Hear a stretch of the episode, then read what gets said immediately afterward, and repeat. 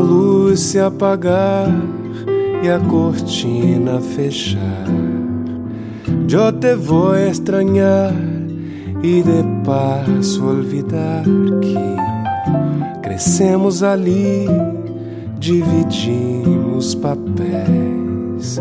És assim, sigue assim, nessa dura omissão de atuar der, fuertes ganas de amar, sin embargo, evitar que voltemos ali, esperando algo mais. Já não há, nunca há um motivo para estar ao teu lado depois. Solo piensas en vos, los recuerdos de ayer. Se vem quando quer, não precisa voltar. No te voy a buscar en la orilla del mar. Quando a luz reacender e a cidade acordar. Yo te voy a extrañar como siempre quizás.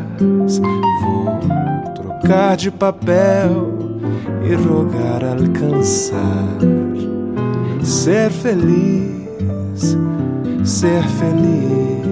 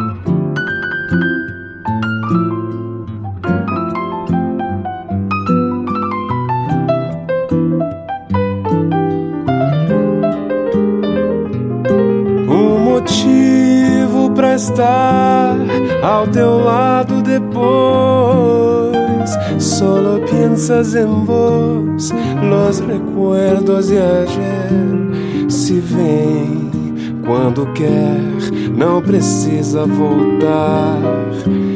No te voy a buscar en la orilla del mar. Quando a luz reacender e a cidade acordar.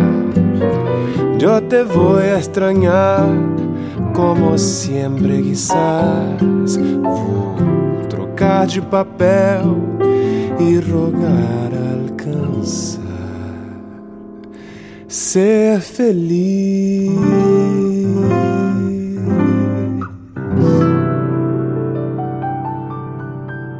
El día te desafina, la noche te acomoda.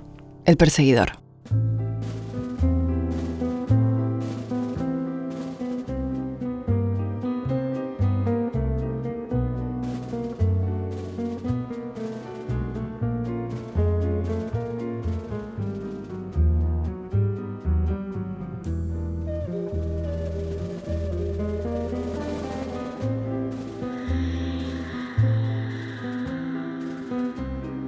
Hoy vamos a seguir hablando del cuerpo.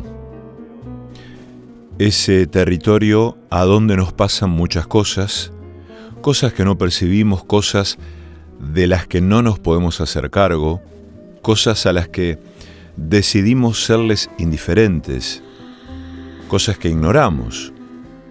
El cuerpo como una maquinaria a veces invisible, cuyo orden trasciende la voluntad, las intenciones, el cuerpo como última reserva del erotismo, como última reserva de la experiencia, de las experiencias. El cuerpo como un lugar último a donde nos pueden pasar cosas. Hay muchas voces ¿no? que dicen, todo pasa por el cuerpo, si no pasa por el cuerpo entonces no sirve o no funciona, si el cuerpo no lo no lo absorbe, entonces no, no es posible tener esa experiencia, ¿no? O alguna relación. Como si todo se pudiese explicar o traducir a través o a partir del cuerpo. Voy a empezar leyendo algunas citas y algunos textos de un libro de Laura Scarano que se llama Palabras en el cuerpo, literatura y experiencia. ¿no? Ella hace un recorrido hermoso en relación a que mm, la literatura impacta en el cuerpo, pero a través de la experiencia, ¿no? a través de lo sensorial. Por supuesto, es mucho más rigurosa de lo que yo en este, en este comentario. Pero cita a David Le Breton en un momento y dice: El cuerpo es el lugar y el tiempo en el que el mundo se hace hombre, inmerso en la singularidad de su historia personal. Y en otro momento cita a Robert Longbaum y dice, el poema no comunica como verdad, sino como experiencia. Pero básicamente lo que hace de manera muy genial Laura Escarano en este libro es hablar del modo en que la poesía, la literatura, impactan en la experiencia humana. Cita en otro momento a Luis García Montero cuando dice, será porque en algunas ocasiones la vida nos conduce hasta una densidad que es demasiado nuestra para pertenecernos. En un momento comparte un poema de Ángel González, Muerte en la tarde, y dice sobre él que en este texto se configura el cuerpo de un hombre común que se proyecta en el cuerpo del cosmos, la historia de un hombre común que muere diariamente al caer la tarde, con esas muertes sucesivas y cotidianas que exhiben nuestras heridas y afanes de todos los días. Pero también leemos en sus líneas esa pasión que nos consume desde dentro, aún en medio del torbellino de la gente que nos rodea y ama, la de la soledad y su inevitable saldo de melancolía y desconcierto. Dice el poema. De los cientos de muertes que me habitan, esta de hoy es la que menos sangra. Es la muerte que viene con las tardes, cuando las sombras pálidas se alargan y los contornos se derrumban y se perfilan las montañas. Entonces alguien viene pregonando su mercancía bajo la ventana, a la que yo me asomo para ver las últimas farolas apagadas. Por la ceniza de las calles cruzan sombras sin dejar huellas, hombres que pasan, que no vienen a mí ni en mí se quedan, a cuestas con su alma solitaria. La luz del día huye hacia el oeste, el aire de la noche se adelanta y nos llega un temor agrio y confuso, casi dolor, apenas esperanza. Todo lo que me unía con la vida deja de ser unión, se hace distancia, se aleja más, al fin desaparece y muerto soy, y nadie me levanta.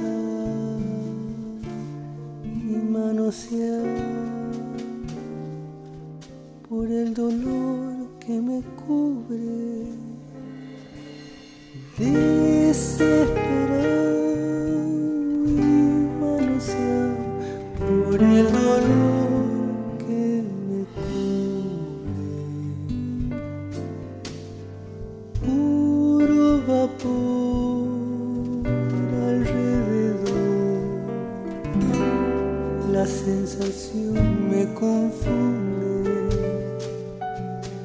Ya no sé si estoy llorando o es el agua de la nube.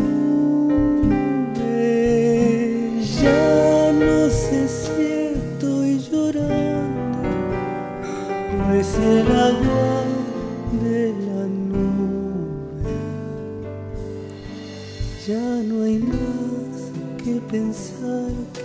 Es lo que dejar tanto cuidar. Todo lo que hay para ver que al final este cielo no se lo ha llevado al papú.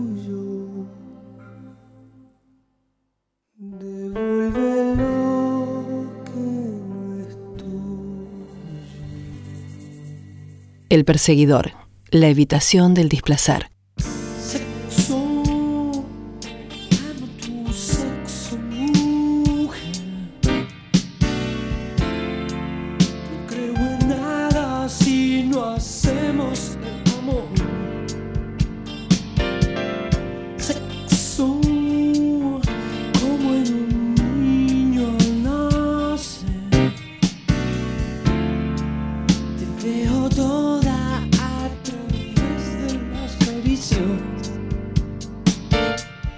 nada. Ahora mi mundo cambia. Mientras tu piel esté rogándome. Sexo. Amo tu sexo, mujer.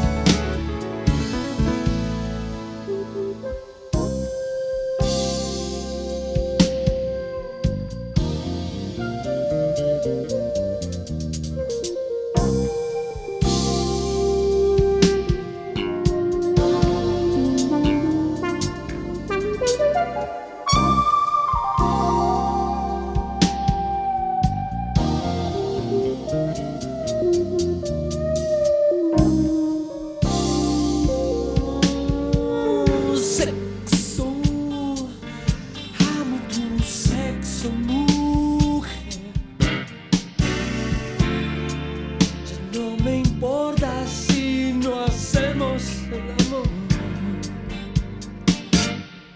Nexo. Nexo entre tu piel y mi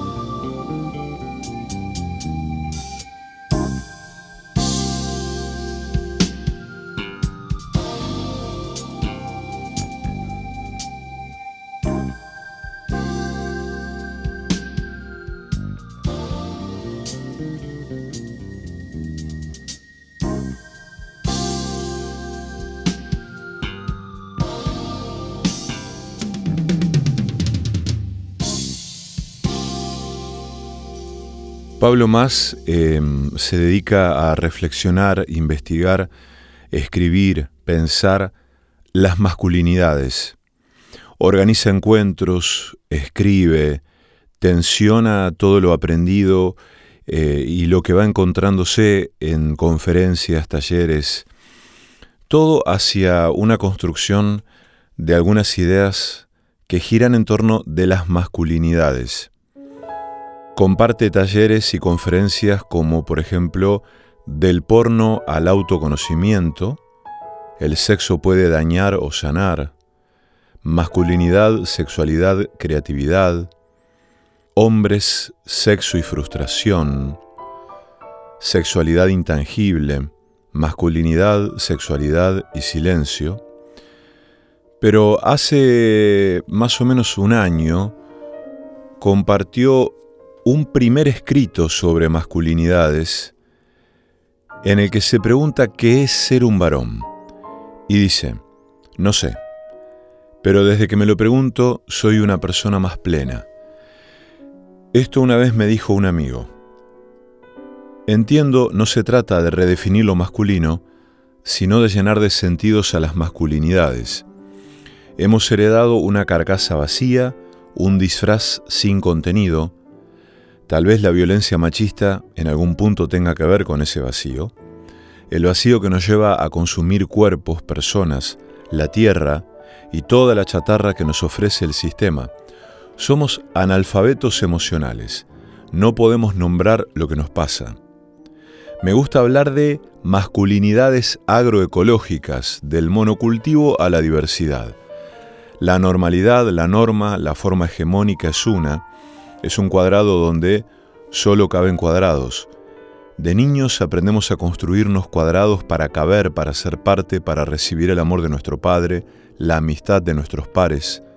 Aceptamos la norma para no estar solos. De grandes, ya hemos desarrollado una identidad machista naturalizada, pero ya no somos víctimas, sino responsables. Si la normalidad es el monocultivo de la mente, seamos un bosque diverso. La vida se sostiene en la diversidad, en la cooperación. Aprendimos el darwinismo social, vimos en los documentales o en la tele una y otra vez al león comerse a la gacela y creímos que la vida es así, o somos leones o somos gacelas, o comemos o somos comidos. Así forjamos nuestro entendimiento de nosotros mismos y de los demás varones. Queremos ser leones para defendernos y hacer sentir a otro gacela para sentirnos fuertes. Creo humildemente no se trata de que los varones seamos tolerantes o buenos con la diversidad de identidades, sino que formemos parte de ese mundo diverso, seamos diversos como individuos genuinos, que la masculinidad sea una creación libre. La libertad siempre incluye al otro. Yo soy libre porque vos me das espacio para expresar quién soy y vos lo sos porque yo también te respeto. Construyamos un ecosistema fértil para la libertad. Dejemos de reproducir el monocultivo, abonemos lo nuevo y lo genuino en nosotros y en los demás. Somos los varones, los agricultores de este campo de soja transgénica, que es la masculinidad aprendida. Cuando otro varón expresa algo diferente a lo normativo, es su grupo de pertenencia el que lo oprime, como si en el campo de soja quisieran crecer flores y les tiráramos glifosato. Hay varones intentando ser otras plantas, ser parte del tejido de diversidad que hace al sustento de las vidas en libertad. Abonemos eso en cada uno y en los que nos rodean. Lo genuino, lo creativo, lo sensible, lo empático, lo cooperativo, son antídotos para este mundo, para esta masculinidad que habitamos. De la culpa a la responsabilidad del varón que queremos ser. Por aceptar los privilegios materiales y simbólicos que este sistema le ofrece al macho, como una caricia al lomo, hemos entregado lo mejor de nosotros, lo mejor de lo que podemos ser. Hay tanto por ganar en todos los aspectos de nuestras vidas, pero esta vez no ganaremos a costa de alguien más, al contrario, siendo personas más genuinas y empáticas, todos con quienes compartimos nuestra vida se nutrirán. La libertad es un acto creativo, la libertad es el acto doble de librarse de lo que me oprime, pero también de habitar e inventar esa vida en libertad, librarse de la jaula, pero también descubrir qué hay fuera de ella. El proceso de repensarse varón puede ser profundamente inspirador, y el trabajo que nos toca hacer en nosotros lo estamos haciendo también por todos, por un mundo más justo, sin violencia machista, más diverso y empático. Una vez de niño pregunté a mi abuela el porqué de tener un pájaro en una jaula, por qué no lo soltaba. Me respondió que si lo soltaba moriría porque ya no recordaba cómo ser pájaro. Ese tal vez es nuestro desafío. Da miedo y hasta enojo desarmar la identidad que conocemos y nos obliga a recordar, inventar, jugar a qué es ser un varón. Del otro lado está lo inmenso. El año pasado, en la parte más álgida de la pandemia, que en términos estadísticos en estos meses se está replicando, ¿no? Por los casos, el, número de casos, muertes, internaciones y demás. Pero me puse a pensar en el modo en que yo suelo relacionarme con, mis amigos, en términos físicos, en términos de el cuerpo, eh, de qué manera nos tocamos cuando nos saludamos o nos damos un abrazo, em, cómo, cómo, se juega ahí eh, poner el cuerpo en términos afectivos, afectuosos. Y advertí que a mí siempre me gustaba como acariciarlos, ¿no? Agarrarles el, rollo de la panza o, la barba o, acariciarles el cuello, como, como haciéndoles un mimo. Como mis amigos me conocen y, hace mucho que yo tengo esa práctica y esa costumbre, lo han naturalizado, pero por supuesto no es algo que pueda hacer con todos mis amigos, lo hago con aquellos que tengo una historia y por supuesto una confianza construida. Y recordé que mi padre era así. Mi padre tenía la costumbre de palmear en la espalda a sus amigos o a, veces hasta extraños con quienes se encontraba en la calle, pero le gustaba tocar a sus amigos en forma de mimo, en forma de gesto amoroso. Y me di cuenta con el tiempo de lo extraño que puede ser eso para muchos hombres. Y mm, se me ocurrió plasmar esto eh, en un texto que habla más o menos de lo que acabo de decir, al que puse como título El cuerpo de los hombres. Los hombres heterosexuales raramente se tocan entre sí. Con tocar me refiero a pequeños gestos de amor, mimos, extender naturalmente una mano, sin mayor propósito que dispensarle al otro una caricia, algo simple. Difícilmente un hombre se sienta cómodo con la proximidad del cuerpo de otro hombre, a menos que se trate de una instancia de rendimiento, un trabajo o un deporte. Podríamos decir que para un hombre no hay nada más raro que el cuerpo de otro hombre. Creo que con mi papá aprendí esto. De chico yo veía cómo él acariciaba a sus amigos. Les tocaba el pelo, la nuca, como si fuesen cachorros, y sus amigos hacían lo mismo y tenían naturalizado ese modo de relacionarse hermoso y profundo. Con la mayoría de mis amigos nos unían diversos sentimientos, afinidades, locuras. Pero en un momento yo tenía curiosidad por tocarles la barba, la nuca o la panza, apretarles los rollos. Con muchos de ellos logramos esa experiencia, como el acceso a un terreno superior. Primero aparecía como una especie de broma, esos gestos bruscos de los hombres que simulan un golpe en el hombro, un pequeño empujón o una palmada en la espalda, pero después se convirtieron en la llave de una confianza nueva, la incorporación del cuerpo.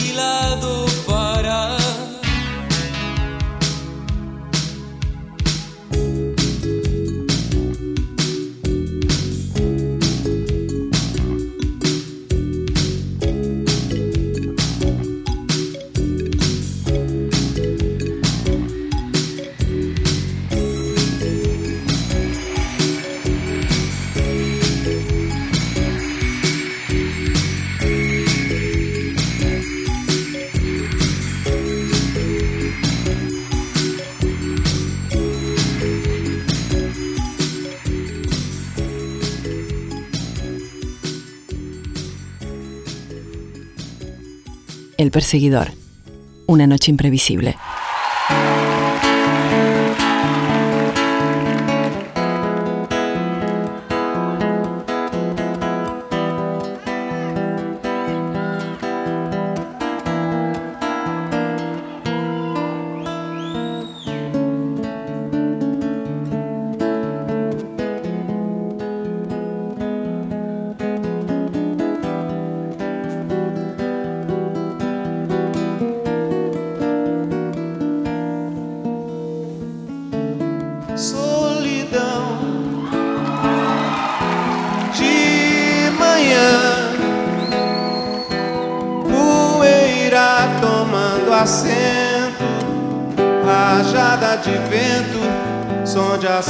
coração.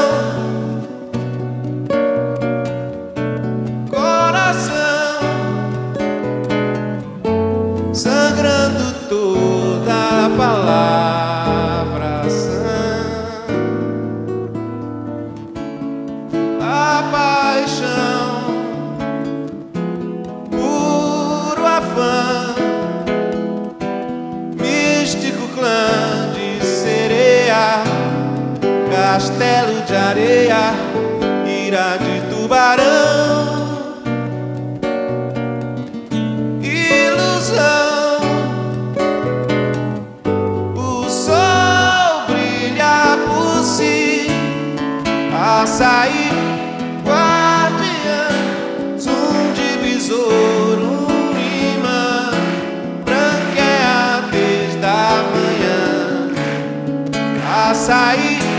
Uau.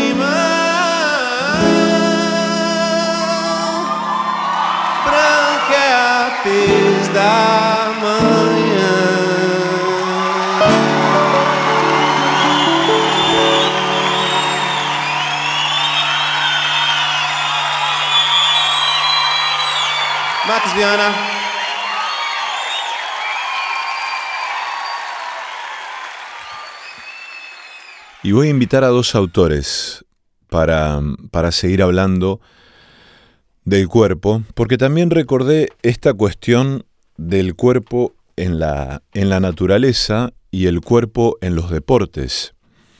Hay un poeta que se llama Héctor Biel Temperley que ha escrito un libro hermoso que se llama El Nadador, y de ese libro es este poema que se llama A mi cuerpo. Señor, Mira mi cuerpo. Mira mi cuerpo antes que yo lo llame y él me llame, gritándonos de lejos. Mira mi cuerpo, este animal antiguo como el río más antiguo y joven todavía como el agua cuando aprendía a nadar solo entre cerros. Señor, mira mi cuerpo. Mira mi cuerpo, torre de mi infancia. Mira mi cuerpo, cueva en la que vuelvo siempre a sentarme solo ante tu fuego. Señor, mira mi cuerpo como yo lo veo. Oh, cazador del agua en los veranos. Oh, cazador de mi alma prisionero. Oh, cazador sediento de su casa, más antiguo que mi alma, más joven que su miedo. Lo amamantaron entre pajonales donde yo te perdía el viento con tristeza. Lo amamantaron entre pajonales, oh cuerpo mío, antiguo cuerpo, cueva para el amor, torre para la guerra. Señor, mira mi cuerpo, es inocente, oh cueva de tu fuego, oh torre joven, por los largos veranos que aún esperan, por estar junto a mí, que me perdone.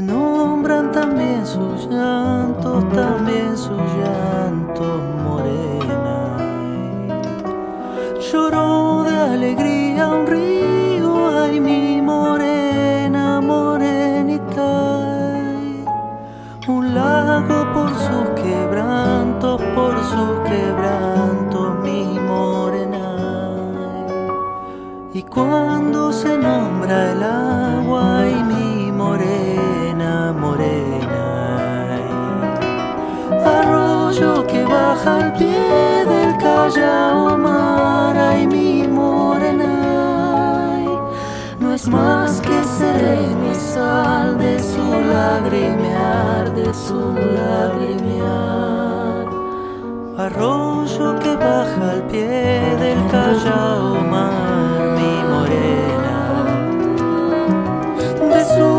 lagrimear y sí hay brotones pero hay mi morena. Hay que mecerá sus ojos y el sol de enero y el sol de enero. Hay la gota de su frente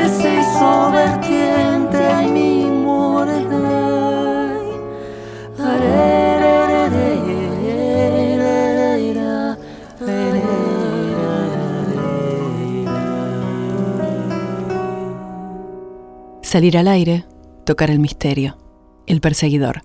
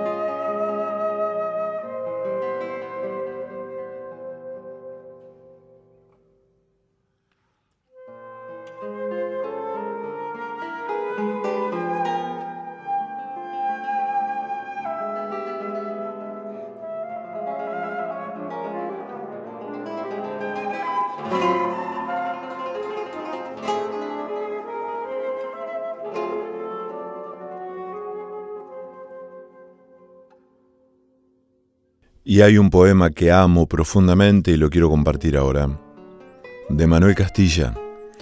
Manuel Castilla nació en Cerrillos, en Salta, el 14 de agosto de 1918 y murió en esa misma ciudad el 19 de julio de 1980.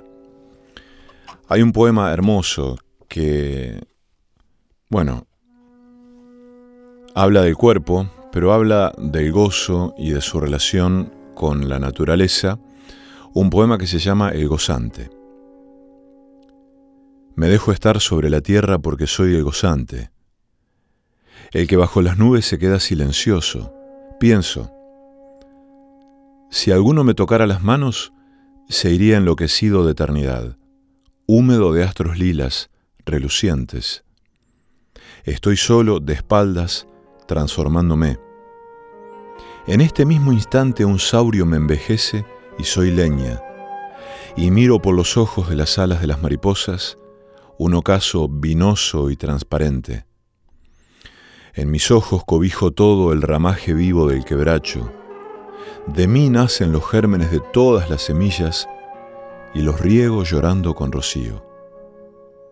Sé que en este momento dentro mío nace el viento, como un enardecido río de uñas y de agua. Dentro del monte yazgo preñado de quietudes furiosas. A veces un lapacho me corona con flores blancas y me bebo esa leche como si fuera el niño más viejo de la tierra. Miro los cachos del banano, veo arañar sus dulces dedos de oro, y en las sandías los genitales verdes del verano llenan mi corazón de poblaciones. Siento que estoy tapado por luciérnagas y que en mi pelo crece la niñez del relámpago. Lo que pisa mi piel igual que arena lo traga para siempre. La sombra de los pájaros es como un agua negra que acaricia mi nuca. Una hormiga me deja su ají breve en la boca y me voy a los tumbos en la noche por el agujereado camino de los sapos. ¿Quién me arrima la paz de la tortuga? ¿Quién desemposa el tiempo de su cáscara? Soy el que por la piedra lechosa del quirquincho bebe en miel las abejas, como el rocío maduro de la música. ¿A dónde irán mis ojos llenos de hojas? ¿Por dónde en ellos vagará el cielo yéndose? Me mira Dios y sé que aquí, yaciendo, lo estoy haciendo despaciosamente. De cara al infinito, siento que pone huevos sobre mi pecho el tiempo. Si se me antoja, digo, si esperase un momento, puedo dejar que encima de mis ingles amamante la luna sus colmillos pequeños. Miren mis ojos cuando yo estoy pensando, a ver si es que les miento. Zorros, la cola como cortaderas, gualacates rocosos, corzuelas con sus ángeles temblando a su costado, garzas meditabundas, yararás despielándose, acatancas rodando la bosta de su mundo. Todo eso está en mis ojos que ven mi propia triste nada y mi alegría. Después, si ya estoy muerto, échenme arena y agua, así regreso.